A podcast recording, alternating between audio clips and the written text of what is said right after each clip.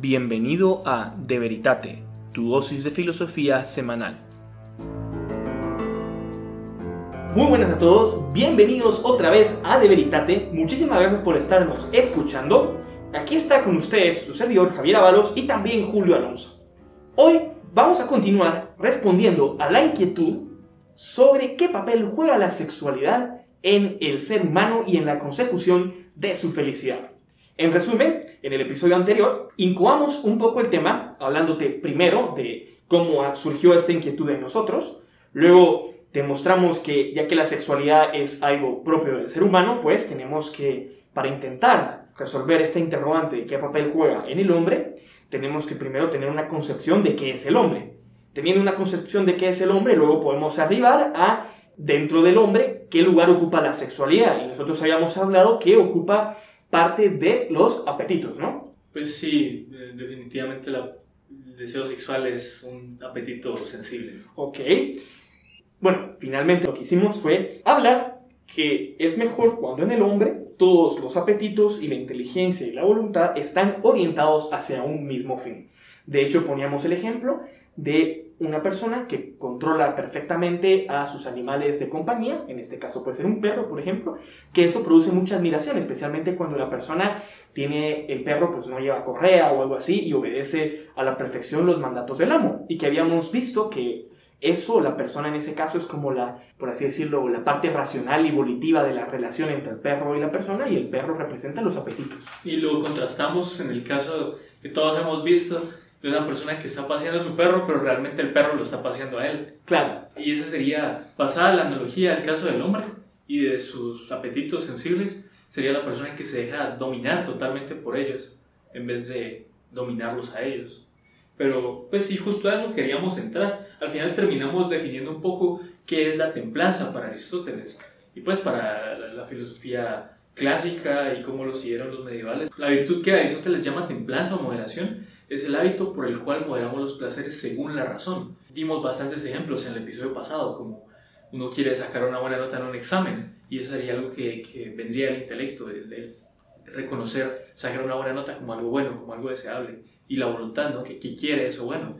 Pero, ¿qué pasa a la hora de estudiar? Pues me apresa, me pongo a ver algo más, me pongo a ver Netflix, y ahí vemos que hay una disonancia entre ese apetito racional de querer sacar una buena nota y los apetitos sensibles de no, mejor me pongo a ver Instagram o Netflix, eso es más, eso es más placentero. O sea, lo que queremos es que nuestro cuerpo nos sirva y no que nosotros sirvamos a nuestro cuerpo. Sí, eso sería lo ideal. O sea, como lo han visto los filósofos clásicos, han visto que la libertad, la libertad real del hombre radica en ser amo de uno mismo en vez de ser esclavo de las pasiones. Y yo creo que tal vez esto, si tú nos escuchas, yo te, te invito a que experimentes esto en tu vida, porque yo creo que es algo muy poderoso. Y yo, gracias a Dios, he tenido el don de poderlo experimentar. Un momento en el, que, uno toma una decisión libre y voluntaria que va en contra de los placeres que uno siente en ese momento, placeres muy fuertes, pero que uno decide hacer otra cosa contraria a esos placeres. Y uno se da cuenta en ese momento que uno es libre, absolutamente libre. Porque incluso fue capaz de dominar su propio cuerpo y de hacer lo que yo realmente quería no lo que mis placeres me decían que hiciera, sino lo que yo con mi inteligencia y voluntad quise hacer. Pero nuevamente, también algo que habíamos contado es que con esto no queremos adoptar una actitud estoicista, o sea, de suprimir a todas las emociones, emociones y pasiones, ¿verdad? Porque claro, Aristóteles y Santo Tomás, ellos se dan cuenta y lo dicen que las pasiones no son malas en sí mismas. Y además nos dicen que pueden incluso perfeccionar un acto virtuoso como por ejemplo la persona que comparte con alegría es más virtuosa que la que solo da, porque ya ha logrado que sus sentimientos estén en resonancia con el bien. O sea, esta persona no solo la inteligencia y la voluntad le dicen lo que es bueno, sino que además logra que los sentimientos estén, por así decirlo, alineados con lo que es bueno, que si te das cuenta es contrario a lo que decía Kant. Porque para Kant, una señal de que vos estabas obrando el bien era que te costaba. Que lo haces a tu pesar. Exacto. Sí. Bueno, yo no sé si tú has experimentado eso que algunas personas te dicen, no, es que él no me quiere porque eso lo hace con gusto. Yo he oído eso, yo he oído gente que dicen, no, es que esa persona no me quiere porque él disfruta cuando está haciendo esto por cariño. Entonces, para que realmente me ame, lo tiene que hacer aunque le cueste. lo tiene que hacer a su pesar. Momento, o sea, tampoco, tampoco, o sea, Es más, para mí, una persona, por ejemplo, que le gusta estudiar, es más estudioso que una persona que le cuesta estudiar. ¿Por qué? Porque es una persona que a base de estudiar ha logrado que le guste estudiar. Sí, pensemos en compartir ¿no? otra vez en el dar. Digamos que hay una persona que está compartiendo su pesar, como con mala cara, como aburrida, no, no tengo ganas de hacer esto, pero lo voy a hacer porque es lo que tengo que hacer. Mira, acá está esto, tomalo y, y cállate, yo me voy. Pues eso realmente no es tan virtuoso o, o tan bello de ver como una persona que, que está alegre y que lo da, mira, acá está, quería darte esto y me alegra darte esto, aunque me esté privando yo de esta cosa. E, eso es más bello de ver, sin duda. Y, Pensemos, perdón que te interrumpa, nuevamente en el ejemplo del perro. Yo creo que eso se aplica mucho. O sea, una persona puede tener a su perro atado por la correa y lo lleva ahí al pobre perro ahorcado, ¿verdad? Para que le haga caso. Y es cierto, el perro lo va siguiendo. Pero el perro pues, lo que quiere es estar dando vueltas por ahí. Pero en cambio, la persona que logra que el perro lo siga sin necesidad de correa es una persona que ya ha logrado que el perro quiera estar junto a él. Entonces, eso tiene muchísimo más valor que llevarlo al pobre perro ahorcado de cuello. Sí. Entonces ahora tal vez conectarlo ya por fin al tema de la sexualidad y como preliminares sin duda decir que reconocemos el cuerpo por ser bueno en sí mismo y los apetitos también son buenos en sí mismos porque no son útiles, nos sirven a un nivel ontológico, son buenos y a un nivel práctico también son buenos porque nos sirven para sobrevivir, nos sirven para realizar las operaciones que necesitamos para subsistir, nos mueven a proveernos de los bienes que necesitamos y eso está muy bien. Pero, de nuevo, no somos solo animales, necesitamos que la razón de alguna manera gobierne sobre estos apetitos para que podamos llegar al fin que queremos en vez de que eh, los, los, perros estén jalando en todas las direcciones y el trineo no vaya a, ningún, a ninguna dirección. Pero a mí me gustaría hacer una puntualización y volver a hacer énfasis en lo que tú dijiste al principio. El sexo es bueno y es muy necesario para la supervivencia de la especie. Y nuevamente, pensemos, así como conviene que se conserve mi naturaleza corpórea, así como por ejemplo yo busco salvar mi cuerpo y mantenerlo saludable, también es un bien excelente que se conserve la naturaleza de la especie humana. Y en ese sentido, el sexo es muy bueno. No, y pensemos, tal vez entrando a algo más, tanto más teológico, algo que han notado, incluso los griegos, antes, antes del cristianismo, se daban cuenta que la razón era algo que teníamos divino. Ellos se daban cuenta de que la razón era algo divino. Eh, es como la tradición subsecuente lo llamó la imagen de Dios en el hombre. Es la razón por la que podemos conocer la verdad y podemos amar el bien. Y nos damos cuenta pues de, ellos se dieron cuenta de que a causa de eso la persona humana tenía un valor muy grande. Eh, y es algo que, que, viene de la tradición judío-cristiana, ¿no? que dice que el hombre es creado imagen y semejanza de Dios, se da cuenta que el, que el, ser humano tiene un valor muy, muy grande y que matar a un inocente es un crimen terrible.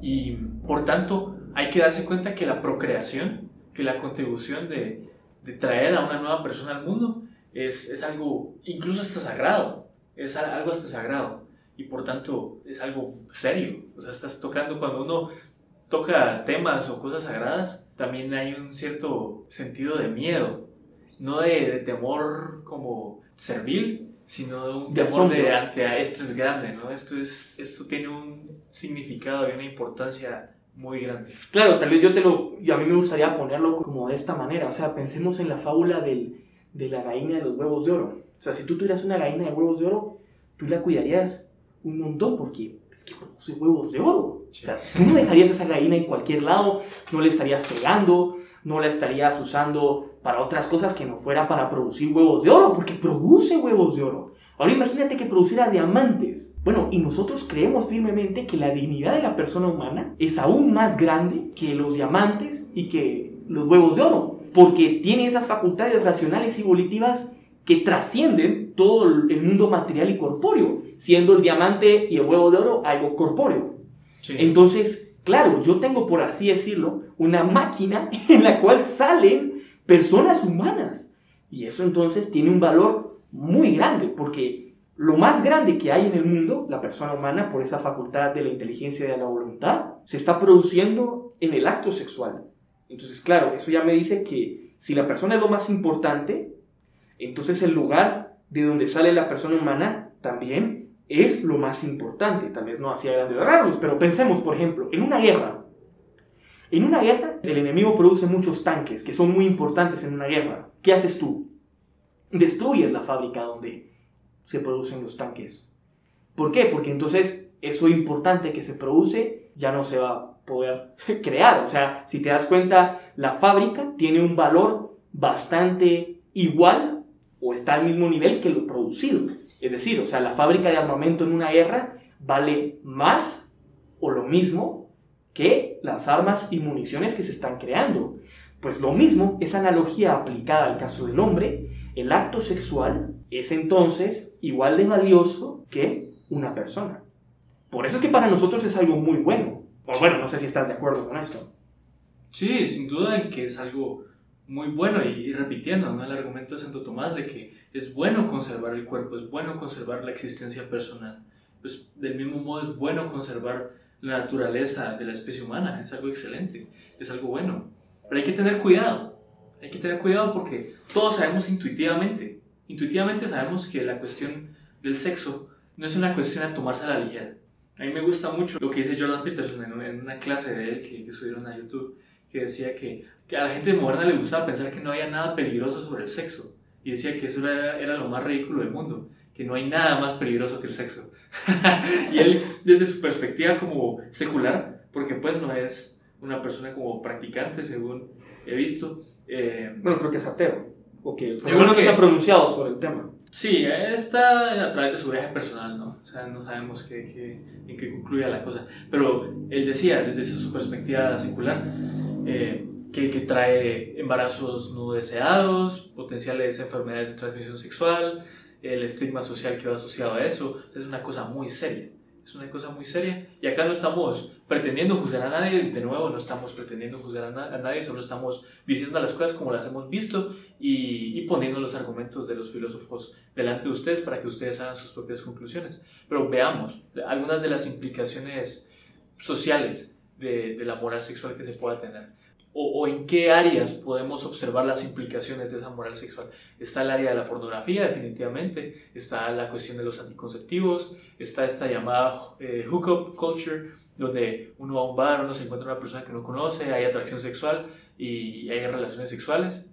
O está también el aborto, que es un tema muy polémico y muy, muy importante. Y ahora, pues, conectado con la pornografía, ¿no? Y, y también Instagram, tenemos ahí una especie de punto medio con, con, este OnlyFans, ¿cierto? Que, que, es algo, un fenómeno cultural bastante interesante, porque es algo relativamente nuevo y apenas estamos viendo las consecuencias que tiene eso en las personas que están ahí metidas. Pero ha tenido un auge grandísimo y ha movido una cantidad de dinero impresionante.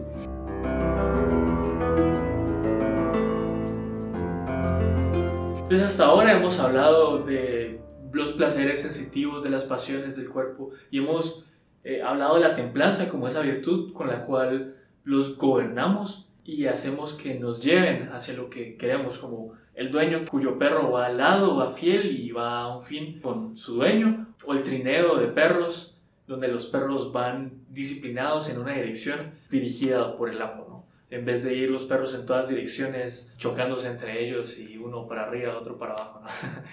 Entonces hablamos de la templanza ahí. Y ahora definimos la castidad como la parte de la templanza que se refiere a los placeres sexuales. Porque la templanza abarcaría pues, los placeres de la comida, de la bebida, del descanso, de un masaje, de, incluso de escuchar buena música. O sea, esos son placeres.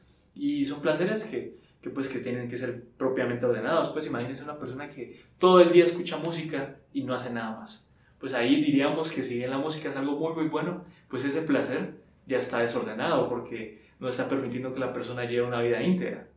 Bueno, volviendo al tema de la castidad, como... Y es una palabra que tiene mucho estigma. Entonces me gustaría que la persona que está escuchando eso venga con una mente abierta y que se haga o se olvide ¿no? de lo que le han dicho y que se haga su imagen de nuevo eh, de una manera crítica y en vez de simplemente dejarse llevar por lo que le han dicho.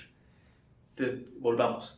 La, la, castidad y la pureza como esa parte de la templanza que se refiere a los placeres sexuales. Ok, entonces la pregunta es fundamental es cómo podemos vivir nuestra sexualidad porque somos seres sexuales, somos seres sexuados, ¿no?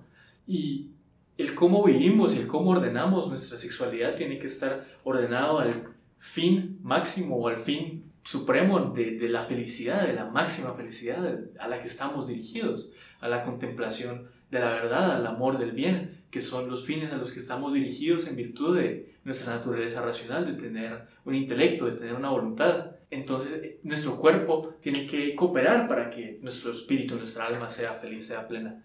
Así que nos preguntamos, bueno, entonces, ¿qué es esa castidad? Pero primero, primero tal vez valga la pena preguntarse, ¿qué pasa si nos dejamos llevar? ¿Qué pasa si en vez de buscar bien y verdad, buscamos solo los placeres del cuerpo? ¿Qué pasa si solo pienso en, ¿qué decía tu amigo? Bueno, lo de la que él piensa que para él lo importante es qué me voy a poner de ropa, qué voy a comer que sea rico y con quién me voy a acostar. Ajá. Pues ahí vemos que o sea, no, no para entrar a, juzgar a esa persona, pero sí juzguemos esa decisión. Sí entremos a analizar críticamente qué implica eh, esa manera de ver el mundo. Entonces ahora que queremos analizar cuáles son las consecuencias de vivir una vida en la que solo damos rienda suelta a nuestros placeres, en vez de considerar, bueno, yo a dónde quiero llegar, yo qué verdad quiero conocer o qué bien quiero amar, no simplemente esto se siente rico, esto quiero y solo quiero maximizar ese placer. Imaginémonos que tomamos ese, ese camino y veamos qué han dicho los, los grandes filósofos al respecto. Vamos a ir acá a Tomás Aquino que lista ocho hijas de la lujuria, como ocho consecuencias que vienen de dar una vida que sea al servicio de la lujuria. Y la primera que da es, interesantemente, ceguera mental. ¿Y por qué? Pues vemos que en el caso de la lujuria o cualquier tipo de intemplanza que prioriza los placeres sensibles a, a la vida de la mente, pues es eso, es priorizar los placeres sensibles a la vida de la mente. Estamos más preocupados por qué sentimos y cómo lo percibimos que por qué es verdad. Así que definitivamente habrá una ceguera mental en cuanto que en esa jerarquía, ¿no? Porque definitivamente el intelecto y la voluntad deberían estar encima de la jerarquía, pues se, se tuercen. Entonces tenemos una especie de pirámide invertida. Y como aquello que debería estar encima, que era el intelecto y la voluntad, ahora está abajo, dominado por las pasiones, pues no se va a poder desenvolver con la misma naturalidad que lo haría si las cosas estuvieran propiamente ordenadas. ¿Vos qué pensás? Pues sí, estoy de acuerdo. Tal vez volviendo nuevamente al ejemplo del trineo, claramente pensemos que si hay un perro que ladra demasiado, imagínate que las órdenes son transmitidas por, por voz. Entonces, si hay un perro que ladra demasiado, evita que las órdenes puedan ser llevadas a los demás. Y bueno, además, ¿es fácil estudiar cuando tú tienes sueño? No. No puedes pensar en otra cosa que en dormir. Cuando tienes hambre, no puedes pensar en otra cosa que en comer. Por ahora, una persona con adicción al alcohol, voy a estudiar ahora. No puede pensar en otra cosa que sea el alcohol. Entonces, si tú llegas a tener una adicción a la sexualidad, no puedes pensar en otra cosa que el sexo. Y eso parece ser muy exagerado, pero a veces creo que todos hemos experimentado eso de ver a alguien que abre el celular o conoce a una nueva persona del sexo opuesto y lo único que piensa es que apetito o qué placer me puede dar a mí por el aspecto físico que tiene. Claramente ahí ya hay una ceguera mental desde el punto de que esa persona, lo primero en lo que se fijó de la otra persona no fue tanto si es una persona inteligente, si es una persona buena, de buen corazón, cuáles son los sueños, los ideales, cuáles son lo que ha sufrido en la vida, qué cosas marcan su personalidad, cuáles son las cosas más importantes de su pasado, quién es su familia. En lugar de pensar en eso, en la historia que hay detrás, en la biografía, a veces incluso escrita con sangre, lo único que se ha pensado es qué placer me puede otorgar a mí sexualmente. Eso ya, para mí, ya es un poco de ceguera mental. Sí. La segunda es la inconsideración, porque esto es bien interesante, y no sé si lo que vamos a decir es realmente como lo describe Santo Tomás, pero acá yo me voy a ver por, por, lo primero que se me viene a la mente, que es, pensemos en una persona que, que solo piensa en qué, qué va a comer, es una persona que solo piensa en qué va a comer. Y de ahí ve una persona que, que tiene hambre, que está al lado. En vez de compartirle, simplemente piensa en qué va a comer. Y sigue pensando en eso. Es completamente inconsiderada a lo que está pasando el otro. Y esa es la cuestión de concentrarnos solo en, en nuestros apetitos y nuestros deseos. Y vivir por ellos. Ya solo vivimos por esa parte de nosotros. Ya no vivimos de alguna manera por los demás. Claro que en el fondo, o sea, si te estás fijando en tu placer, solo en tu placer, claro, es una persona que no piensa en sí mismo solamente, no piensa en los demás. O sea, yo también te pondría ese ejemplo, o sea, pensemos en alguien que todos hemos experimentado esto alguna vez. Uno quiere salir a comer con un grupo de amigos y hay alguien que está terco con que quiere ir a comer a un lugar. A un lugar, porque le gusta ir a comer a este restaurante en específico.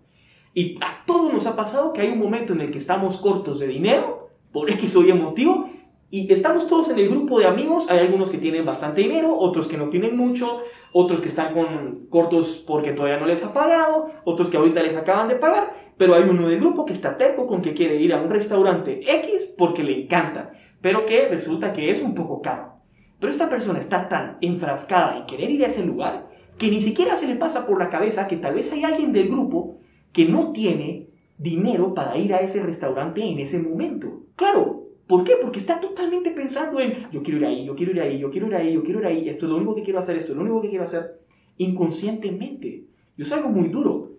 Además, yo propondría otro ejemplo. Imagínate tú que tú tuvieras una máquina que al mover una palanca te permitiera generar diamantes. Entonces, tú tienes eso, los diamantes son súper valiosos, y vienes tú y empiezas a mover la palanca, y la palanca produce un sonido bastante agradable cuando es movida empiezas a mover más la palanca por el sonido que produce.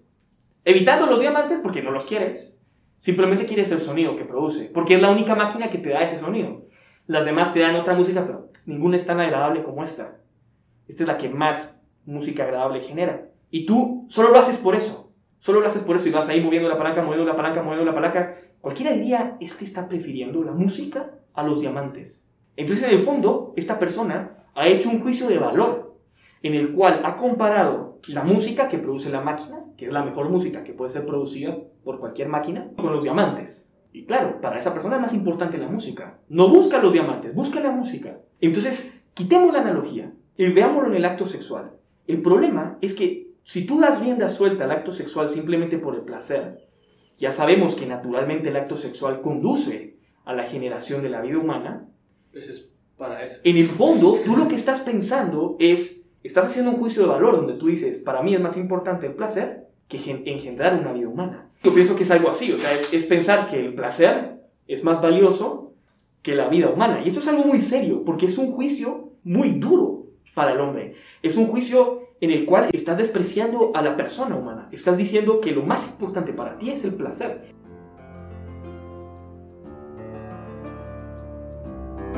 Bueno, después de este ejemplo, lo que busco transmitir es que claramente nos hace ser inconsiderados a la magnitud de la vida humana. Preferimos el placer antes de una vida humana. Y no sé, el tercero me parece que es la inconsistencia. Sí, me parece muy interesante. Yo creo que viene de nuevo lo mismo a priorizar el apetito sensible al racional. ¿Cómo así? Digamos que vos decidís, voy a poner otro ejemplo de ejercicio, eh, vos decidís que vas a ir al gimnasio cinco veces a la semana. Y es algo que, una decisión racional, lo pensaste y decidiste que es lo mejor para tu cuerpo, para tu salud y para tu felicidad en general. Pero un día simplemente tenés presa.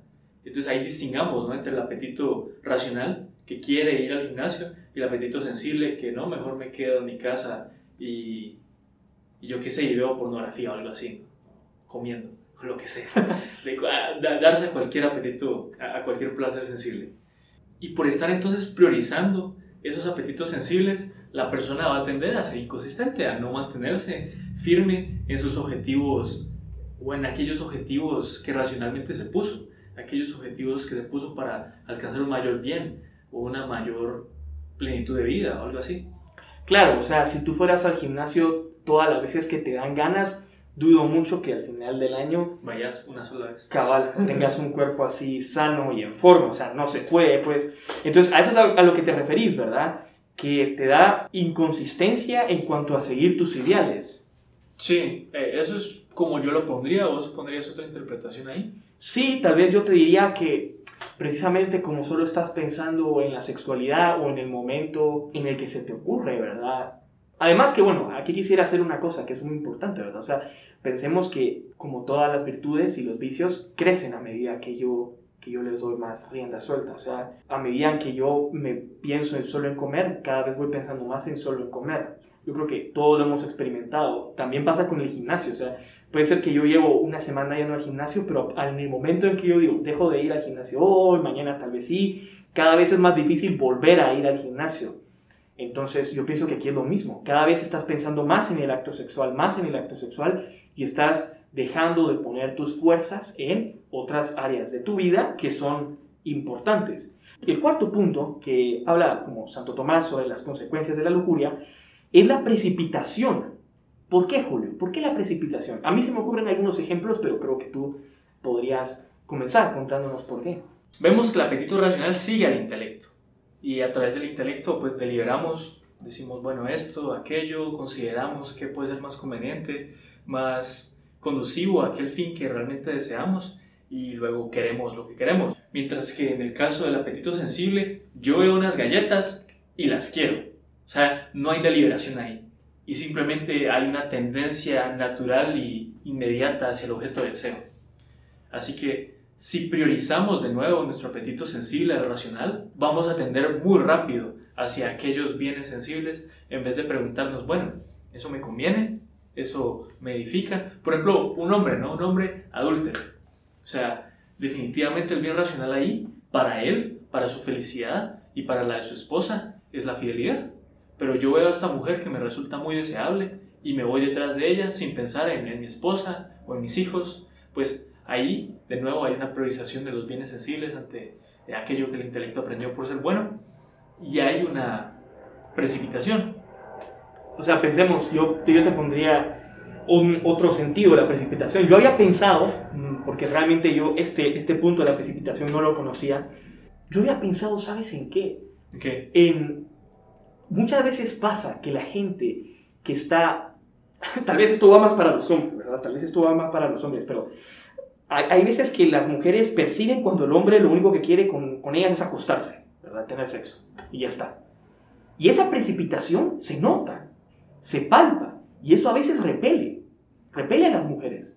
Yo, pues no sé qué piensas vos, Julio, pero yo lo he visto a veces, que esa precipitación incluso se transmite en tus relaciones con los demás. Entonces, como estás tan obsesionado por tener sexo, ya cuando interactúas con una mujer que te gusta, no eres capaz ni siquiera de crear una amistad y a veces ni siquiera logras obtener el sexo que tú buscas con ella, porque lo único que porque esa precipitación se nota y esa precipitación precisamente acelera los tiempos y no te permite incluso lo que tú querías, que era acostarte con ella. En cambio, a mí me llama la atención como hay otros que lo que te dicen o lo que ellos dicen, ¿verdad? Es que a veces cuando uno no está pensando en eso, en el sexo, a la hora de interactuar con las personas con mujeres, en el caso específico de los hombres, consiguen, entre comillas, más parejas precisamente por eso, porque no están precipitados hacia eso. No sé si tú crees que esto también tiene que ver. Eso era lo que a mí se me ocurría, la verdad, en el momento en que habíamos mencionado lo de la precipitación. Yo ahorita querría hablar de la siguiente hija de la lujuria, que es el egoísmo. Yo creo que está muy conectado a la segunda, que era la inconsideración, porque por desear únicamente o principalmente los placeres sensibles, pues nos centramos en lo que yo quiero, en lo que yo deseo, en lo que a mí me resulta dulce o apetecible, en vez de preguntarnos qué es bueno, qué es justo, qué conviene y qué edifica a los demás, nos preguntamos qué tengo ganas de hacer yo. Qué Curioso, rico, ¿no? Curioso porque Ajá. a veces, a veces contra, o sea, claramente siempre contraponemos el amor al egoísmo. O sea, son como antitéticos, ¿no? Sí. Amor y egoísmo. Amor a los demás, ¿verdad? Y egoísmo. Pero es curioso que no hacemos esa comparación o que no lo terminamos de conectar a hablar del acto sexual, porque a veces lo que decimos es, bueno, si yo la amo, pues entonces pues, ya está, tengo sexo con ella. Pero uno se queda como, bueno, el sexo desordenado produce egoísmo. Y entonces en el fondo no me lleva a amar a esa persona. Porque si ya vimos que el egoísmo es antitético al amor y el sexo desordenado produce egoísmo, entonces el sexo desordenado no me lleva al amor. No, no, no solo el sexo desordenado, pues es darse esos placeres, pues podría ser una persona que estuviera adicta a la pornografía, Claro. o a la masturbación o lo que sea, no, no tiene que ser exclusivamente sexo. Mata tu capacidad de amar. Sí, desde que uno piense solo en uno mismo y en lo que uno desea en vez de la otra persona. Claro, Y, y eso es lamentable. O sea, realmente nos tenemos que preguntar, pues bueno, o sea, si yo me doy a mis placeres sexuales, entonces pasa todo esto malo, pues estoy condenado a, a sufrir esto o a no reconocer que soy un ser sexual. Pues, pues no, realmente hay otra alternativa y nos la proponen pues Aristóteles, eh, en principio desde una perspectiva pues no religiosa y Tomás de Aquino desde una perspectiva ya más religiosa. Y esas son las como que las que te queremos proponer a continuación, pero quizás brevemente terminar las otras hijas de la lujuria. La siguiente es odio a Dios. Uf, ¿cómo, cómo así? Pues a ver, decime qué es lo primero que te salta a la mente cuando dices. A mí lo primero que me salta a la mente es quizás una especie de, de no querer pensar en cuestiones religiosas, de no querer pensar, bueno, yo a qué estoy dirigido en virtud de mi naturaleza, yo dónde voy a alcanzar mi felicidad. Generalmente vemos que las personas que están más dadas a eso, pues no son, son de las personas que menos consideran cuestiones religiosas. Sí, o sea, a mí cuando me dicen odio a Dios, yo lo veo en este sentido. Muchas veces se ataca a Dios precisamente porque se piensa que Él nos prohibió algo que da mucho placer, simplemente de una manera totalmente arbitraria. Entonces, claro, eso te genera rechazo, ¿no? O sea, porque normalmente casi todas las religiones, y esto es muy interesante, casi todas las religiones tienen asociadas a ella una especie de moral sexual. Entonces, cuando tú quieres vivir la sexualidad de la manera en la que tú quieras, quiera que no, entonces entras en conflicto con esas morales sexuales y por tanto entras en conflicto con Dios, por así decirlo.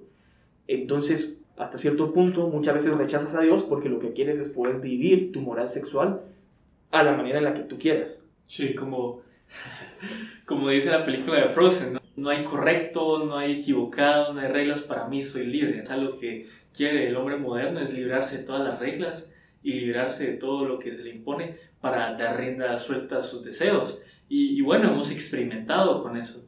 Hemos experimentado, pues, eso es básicamente la sociedad eh, occidental actual. Es un experimento de, bueno, ¿qué pasa si hacemos eso? Pero también vemos las tasas de suicidio más altas en la historia y un montón de patologías que van surgiendo. Todavía no queremos concluir, bueno, esto es malo, esto es bueno. Simplemente les estamos diciendo como para que ustedes se hagan la idea. Al final sí vamos a tener, pues por lo menos emitir alguna conclusión de nuestros pensamientos, pero consideren esto, consideren esto. Y recordemos como dicen los griegos, como dicen Platón, Aristóteles, tenemos una naturaleza humana.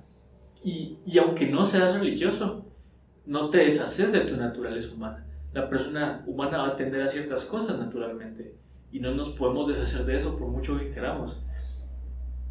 Entonces la naturaleza, como decían los griegos, de cierta manera es legislativa, determina qué es conducivo a, a nuestra plenitud. Por ejemplo, comer, ¿no? O, dormir o descansar son cosas que contribuyen a nuestra plenitud al nivel de, de, que somos animales.